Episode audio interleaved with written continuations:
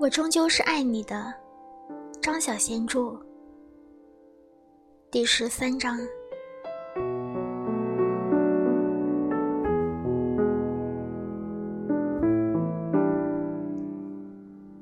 星期四这一天，他离开旅馆，带了前天做的几条手链到饰品店去。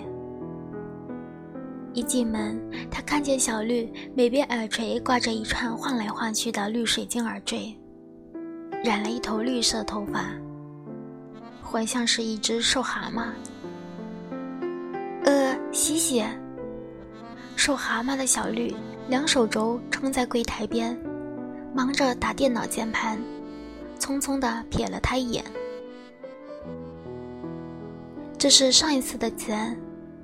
小绿伸手到收款机那儿拿了几张钞票给喜喜，眼睛还一直望着电脑屏幕。有个客人一直想要巨蟹座的坠子，喜喜问道：“是个男人吗？”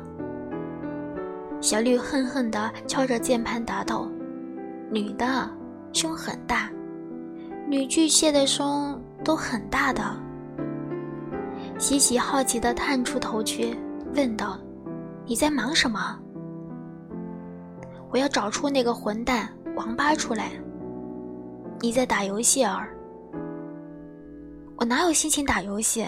那个大混蛋死王八蛋的儿子甩了我，借了我的钱不还，我在搜寻他。你给我使出来！”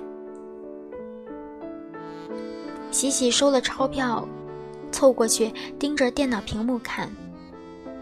三点钟，他回到旅馆，那个矮胖的门房在房间的走廊外面探头探脑地等着他，一脸贪婪相地对他说：“陆小姐，有个男人向我打听你。什么男人？他长什么样子的？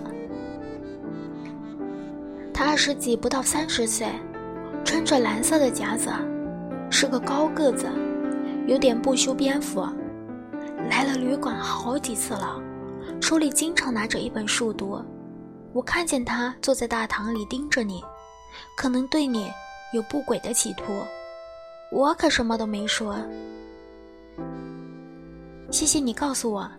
喜喜说完，飞快地走进房间里，并没有打赏那个门房。他看起来一脸失望。他马上把所有的东西，连同那张星夜打包。到柜台办了退房手续。一个钟头之后，喜喜已经住进了兔子旅馆六零一号房。他把原来墙上那两只小兔子吃胡萝卜的水彩画丢到一边，挂上了星夜。原来林克经常看的是数独，他不是在书里做笔记。他是在解谜。六点钟，他离开旅馆，在酒吧里喝了一杯桃子味的伏特加，然后到电器店里买电脑。八点钟，他拎着手提电脑回到了旅馆。他在旅馆大厅瞥见了林克的身影。他戴着一顶蓝色的鸭嘴帽，坐在大厅里的一把沙发椅上。坐着数独，他抬起头，从他身边走过，无视他的存在。他进了房间，把电脑从包装盒里拿出来，接驳了电源。林克在楼下大厅那儿解决数独，他在六零幺号房间里登入了谷歌。他在搜索栏里输入了林克的名字，一个画面跳出来。总共约有四十八万七千项符合林克的查询结果，有林克华、林克中、林克光、林克丙、林克珠，还有一大堆林克什么东西。有四个午夜牛郎林克，三个拳手林克，一部叫做《寂寞林克》的闷蛋小说，还有一个人类学教授林克。就是没有他要找的那个林克。不，等一下，他找到了一个博客，博主叫做朵朵安拉。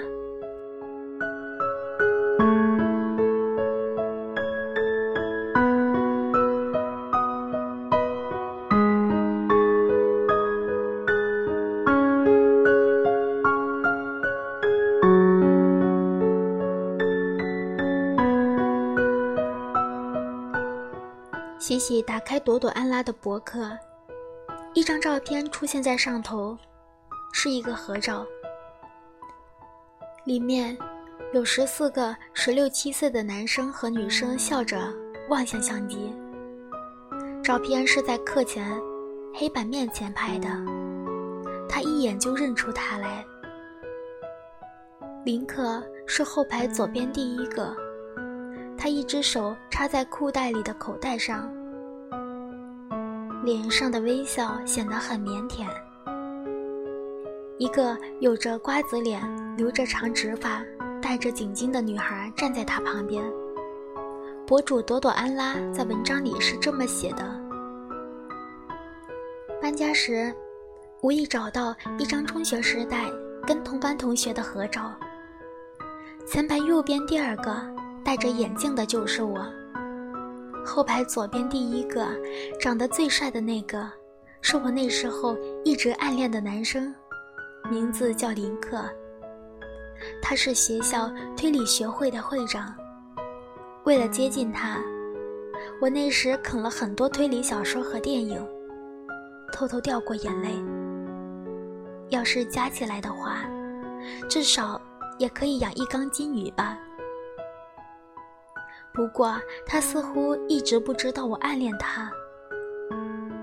我现在的老公长得也有几分像他。很久很久没有见过他了，这几年同学会他都没有来，也跟大家失去了联络。他到底去了哪儿？他做什么工作？过得好不好？有时候我真的希望他已经变成了一个大胖子。谁叫我得不到啊？他一定会后悔那个时候没有选我。要是谁有他的消息，请告诉我一声。那么，站在林克身旁的那个戴着颈巾的女孩是谁？朵朵安拉，她说一定后悔那个时候没有选我，是不是他选了这其中的一个女孩呢？在博客下面写下留言：“多多安拉，我认识他，他是我一个朋友的朋友，还是那么热爱推理小说，喜欢和伏特加，话很少，但是一说起推理小说就会很雀跃。最近一次见面，他还跟我讨论松本清张和福尔摩斯呢。你要是想知道他的消息，请回复我。”或者电邮到我的邮箱。他署名泡泡鱼，并把留言发送了出去。